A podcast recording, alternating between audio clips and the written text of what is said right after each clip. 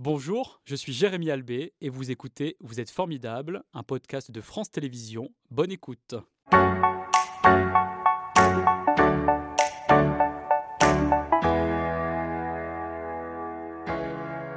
Bonjour Stéphane, c'est un plaisir de vous accueillir. Je suis un peu la pression ce matin parce que vous êtes un grand orateur. Vous avez l'habitude euh, des scènes, peut-être moins des euh, plateaux télé.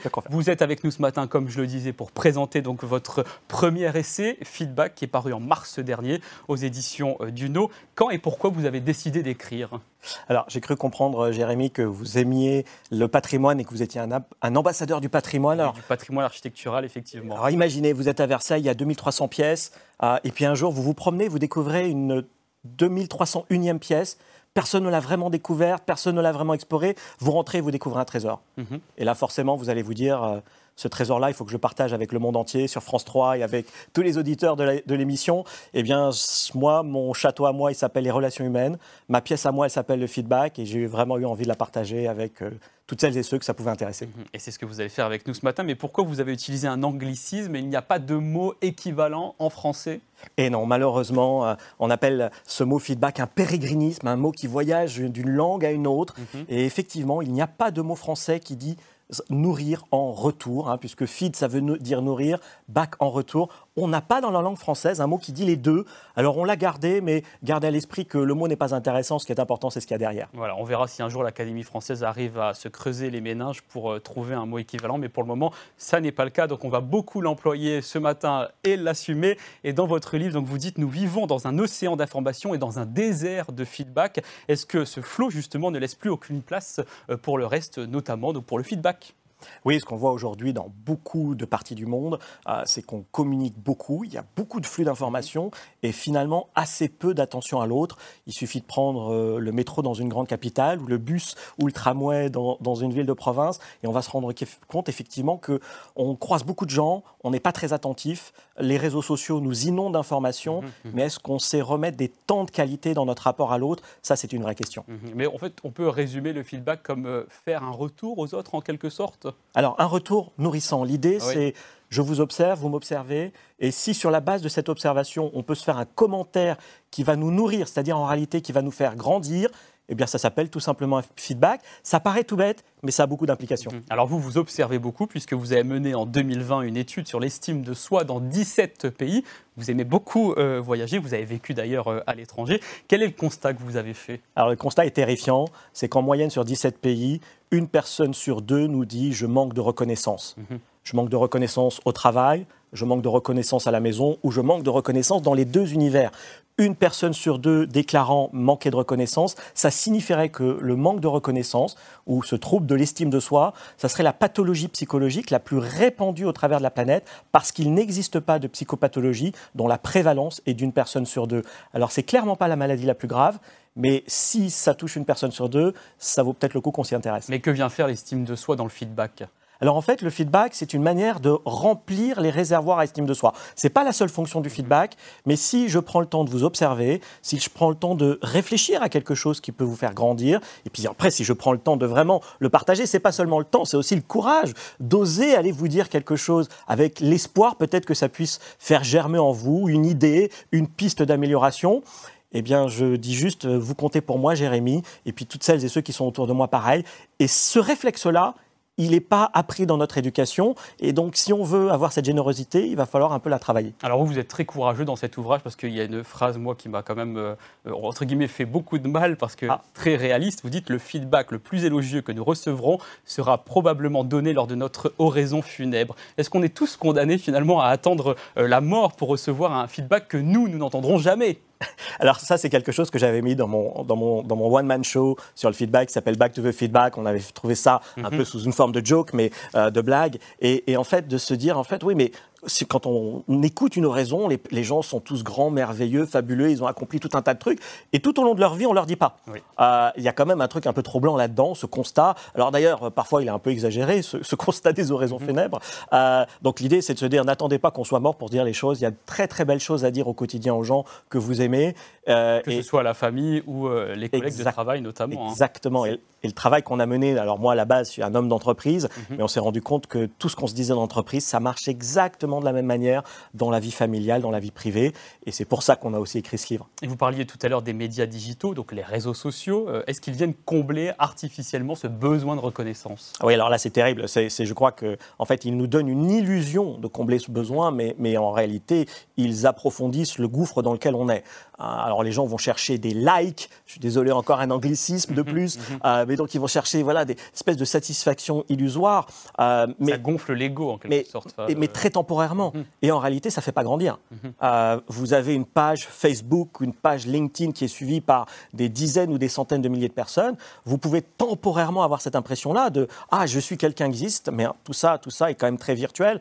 Et on voit aujourd'hui des pathologies chez les influenceurs qui d'un seul coup vont perdre 10 ou 20 000 euh, followers, suiveurs, parce que justement, un LinkedIn va faire euh, d'un seul coup un peu de ménage euh, dans ses comptes. Donc pour et là, c'est un monde qui s'effondre. Et c'est un monde qui s'effondre. Que finalement, on est peut-être victime de notre propre cerveau Car vous dites qu'il est incapable de s'auto-évaluer avec objectivité. Oui, alors ça, c'est une particularité, mais je pense surtout que la société, la culture dans laquelle nous sommes, a essayer de condamner ou d'étouffer mhm. euh, cette voie du feedback, cette langue feedback, parce que quand on y réfléchit bien, on, est l'héritage, et on explique ça dans le livre, d'une culture beaucoup axée sur l'autorité par soumission.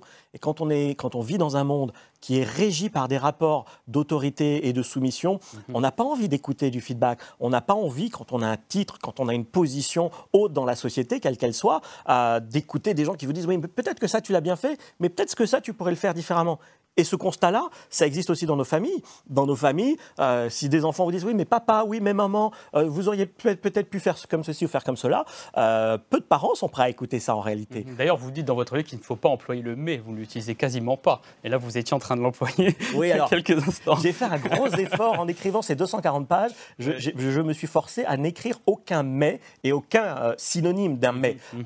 Et ça a été un vrai effort parce que dans la vie tous les jours, on fait des oppositions en permanence. et ça prend un un, temps incroyable à réussir à maîtriser ça. Mhm. Euh, j'ai consacré 20 ans de ma vie au feedback euh, et j'ai coutume de dire que je ne suis toujours pas bilingue en feedback. Mhm. quand avez-vous appris ce mot feedback? Alors je l'ai appris vraiment par hasard et probablement parce que j'étais très mauvais. Je l'ai appris au début de ma carrière professionnelle mhm. dans un cabinet anglo-saxon et je pense que le premier stage de management que j'ai fait, on a dit il y a ce mot feedback. Euh, il y en avait d'autres d'ailleurs comme le mot empathie que je ne connaissais pas, qui sont des mots qu'on n'apprend pas à l'école. Et quand j'ai découvert ça, je me suis dit mais quand même intéressant. J'imaginais pas du tout à l'époque que j'y consacrerai plus tard autant de temps. Là, ça mhm. s'appelle le hasard. Mais c'est une langue qu'il faut apprendre aujourd'hui, le feedback que vous recommandez euh, à toutes et tous. Mais de quoi est-elle composée cette langue? Alors dans cette langue, il y a un vocabulaire et une grammaire. C'est pour ça qu'on parle d'une véritable langue feedback. Mhm. Euh, il y a un vocabulaire parce qu'il y a des mots euh, qui, sont, qui collent à l'esprit feedback. Et puis il y a une grammaire, c'est-à-dire qu'il y a des règles. Vous citiez le mais, c'est un bel exemple. il y en a plein d'autres. Par exemple, dans les règles de grammaire, on ne fait pas du feedback sandwich. Voilà, ça a été beaucoup utilisé dans les entreprises, mhm. beaucoup appris. C'est une technique très manipulatrice, très inefficace. Voilà, donc il y a des règles à apprendre. Euh, et il y a un cycle d'apprentissage? Et oui, il y a un cycle mhm. d'apprentissage comme on apprendrait une langue étrangère. Euh, parce que globalement, si vous pratiquez un petit peu tous les jours, comme vous apprendriez l'anglais, l'espagnol ou une autre langue exotique. Concrètement, qu'est-ce que vous pourriez nous dire là pour la première règle à retenir? Ah, la première... Après, il faut le lire, évidemment. Oui.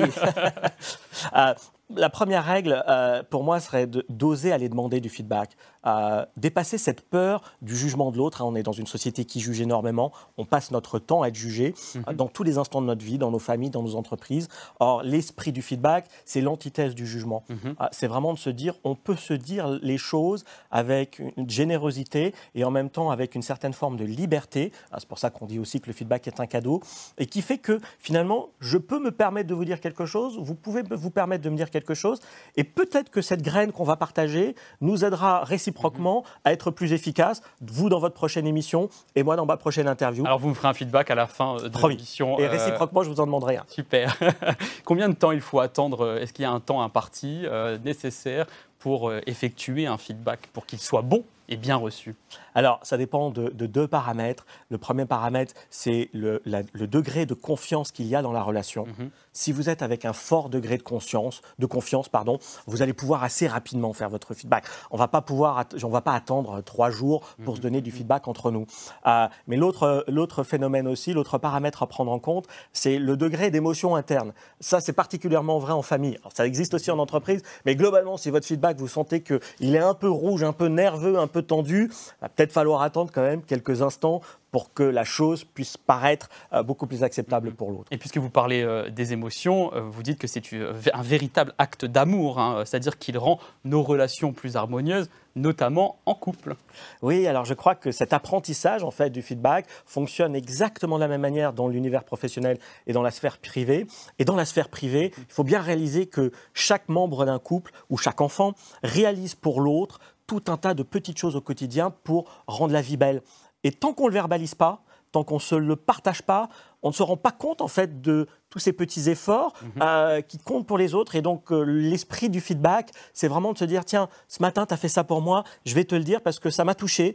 Et, et si on se dit ces petites choses-là au quotidien, je pense qu'effectivement, c'est à la fois généreux et c'est peut-être même amoureux. Mais la suffisance de feedback est liée peut-être à des blocages que l'on a euh, en soi aussi. Oui, c'est un héritage. Euh, on n'a pas appris le feedback à l'école. hein. Le- L'éducation nationale n'est pas, devrait, mais n'est pas encore l'endroit où s'exprime le plus le feedback. Vous nous direz tout à l'heure quels sont les endroits où euh, il n'y a plus de feedback. hein. Oui, tout à fait. Et euh, bon, dans nos familles, ça dépend un peu de votre famille, bien évidemment, mais globalement, euh, on n'a pas appris ça. Et donc, euh, on est un peu ces, ces enfants euh, délaissés du feedback. Et donc, si on veut en réinjecter plus dans notre vie, à un moment donné, il faut avoir cet acte de conscience. On a écrit ce livre pour ça, en disant, ben voilà, réalisez ce mot, dépassez le mot anglais, regardez ce qu'il y a à l'intérieur, et vous allez voir qu'il y a une vraie philosophie de, de la générosité derrière tout ça. On va revenir sur votre parcours puisque la description de votre profil LinkedIn, je suis allé le voir bien sûr, indique qu'il existe moins de 10 chercheurs dans le monde qui s'intéressent au feedback et vous, vous êtes le seul français. Pourquoi à votre avis? Euh, parce que c'est un tout petit sujet euh, qui est passé complètement inaperçu. Pensait qu'on connaissait ça. Il y a, il y a 20-30 ans, dans les formations management, on parlait du feedback, mais on en parlait euh, 10-15 minutes sur une formation qui durait 5 jours. Aujourd'hui, on fait des séminaires complets dédiés à ça. Il y a une prise de conscience euh, dans la société que ce sujet-là, il peut peut-être résoudre certains problèmes. Pas tous, c'est pas une formule magique, je ne suis pas Harry Potter, mais ce petit feedback-là peut peut-être aider à résoudre quelques grands problèmes de société. Et vous partagez cela depuis une dizaine d'années parce que vous faites beaucoup de conférences. Qu'est-ce que vous percevez euh, lors de ces dernières Alors, ce qu'on voit, c'est que euh, ce, ce- ce thème euh, du feedback, en fait, il ouvre les yeux aux gens. C'est-à-dire qu'ils se disent d'un seul coup euh, Ah, mais j'avais pas du tout vu ça. Le nombre de mères de famille en particulier, j'en pense à beaucoup qui sont venus me voir à la fin de mes conférences, m'ont dit Mais, oh, je, mais je me rends compte qu'en fait, avec mon fils, avec ma fille, je fais telle ou telle erreur. Euh, et ça, c'est ça qui nous a donné en fait envie d'en mettre dans des bouquins, dans des conférences, dans des one-man shows pour dire ce petit sujet, bah tiens, finalement, il a peut-être euh, euh, des, des impacts directs. Par exemple, quand vous recevez le bulletin de notes de votre enfant, de pas juste regarder ses mauvaises notes ou ses mauvaises appréciations, mais savoir aussi apprécier ce qu'il a bien fait. Voilà, c'est un peu changer ce regard sur le monde. euh, et ça, c'est vraiment le fruit des retours que moi j'ai eus. Mhm. Alors on voit des conférences effectivement avec un public à travers ce que vous racontez qui est très varié, c'est-à-dire que vous ne touchez pas uniquement le monde de l'entreprise. Euh, euh, Qu'est-ce que euh, finalement euh, apporte cette nouvelle langue lorsque vous êtes euh, face à, à des familles en quelque sorte En fait, on leur fait prendre conscience que dans les rapports humains, euh, il y a un réinjecté peut-être d'autres moments de qualité. Il y a une autre façon de se parler pour se faire grandir. Il y a une autre façon de se parler pour se donner confiance. Et il y a une autre façon de se parler pour créer davantage de confiance. Euh, et il y a des codes, des règles. Elles sont très simples, elles sont pleines de bon sens, mais tant qu'on les a pas en ligne de mire, on peut très facilement les, les oublier. Voilà, tant qu'on ne les a pas lus, surtout Oui, à l'intérieur de cet euh, ouvrage. J'aimerais qu'on revienne un petit peu au feedback en entreprise. Est-ce qu'il permet de constituer une vraie équipe professionnelle, le feedback? Parce que c'est vrai que souvent on se dit qu'il y a un esprit d'équipe, mais euh, concrètement, on a du mal à, à voir comment est cet esprit. Oui, alors une des règles de base, c'est qu'on ne se décrète pas équipe. C'est pas parce qu'on met des gens ensemble avec un titre d'équipe qu'on devient une équipe. On devient une équipe en le travaillant.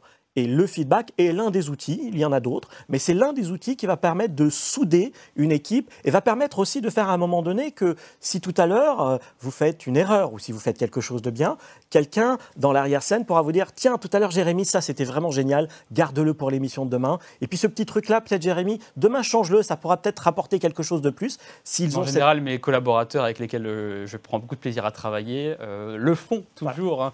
Que ce soit Séverine ou encore Adrien. C'est peut-être ce qui explique aussi une partie non seulement de la réussite de votre émission, mais aussi de l'atmosphère qui règne sur le plateau. Ça, vous- votre audience ne le voit pas, mais il y a une vraiment magnifique atmosphère qui est créée par tous les gens qui sont derrière les caméras. Exactement. Vous avez modélisé six niveaux de maturité hein, de feedback. Comment sont-ils classés et à quoi servent-ils dans le monde de l'entreprise? Alors l'idée, c'était de, faire, de réaliser qu'en fait le feedback, c'est un sujet culturel. C'est pas juste un petit outil de communication, c'est pas juste une petite technique comme ça. Il y a des stades de maturité, des stades, de, des niveaux de culture, on pourrait dire. Donc on les a formalisés parce que quand on accompagne des entreprises, quand on accompagne des grands groupes, on a besoin de montrer qu'on a tel niveau et qu'on peut fixer tel objectif.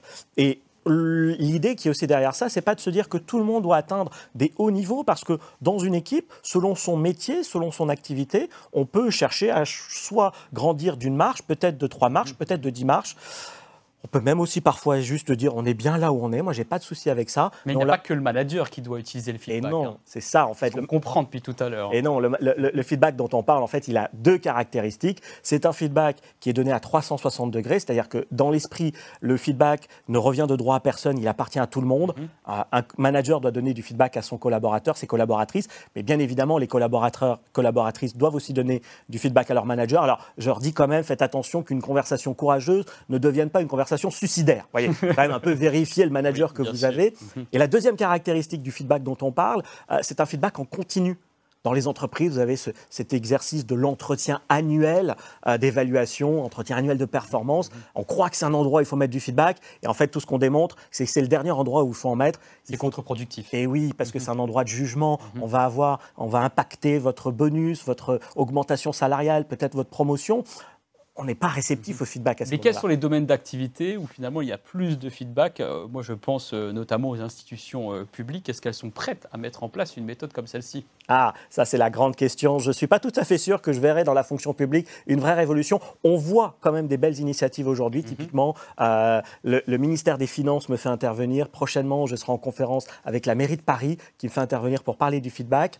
Euh, mais il y a vraiment euh, un, un retard à rattraper. Et en fait, la grille de lecture est la suivante. Dans tous les endroits dans lesquels l'autorité par soumission domine, vous avez peu de place pour le feedback. Et donc, il faut prendre conscience que ces autorités par soumission, cet héritage de la soumission, euh, a des avantages mais des limites. Quand vous l'avez compris, alors vous ouvrez la porte au feedback. Très très rapidement, parce qu'on n'a plus beaucoup de temps, euh, je parlais d'institutions. En 2019, vous avez été promu euh, chevalier dans l'Ordre national du mérite. Est-ce que vous avez fait un feedback auprès de la grande chancellerie qui vous a remis cette distinction? Oui, alors euh, quand on, est, euh, on a l'insigne honneur d'avoir ce genre de médaille, on a notre discours. Et bien évidemment, dans mon discours, j'ai remercié, et ils le savent, euh, je les porte très fort dans mon cœur, toutes celles et ceux qui m'ont aidé à l'obtenir. C'était Vous êtes formidable, un podcast de France Télévisions. S'il vous a plu, n'hésitez pas à vous abonner. Vous pouvez également retrouver les replays de l'émission en vidéo sur France.tv.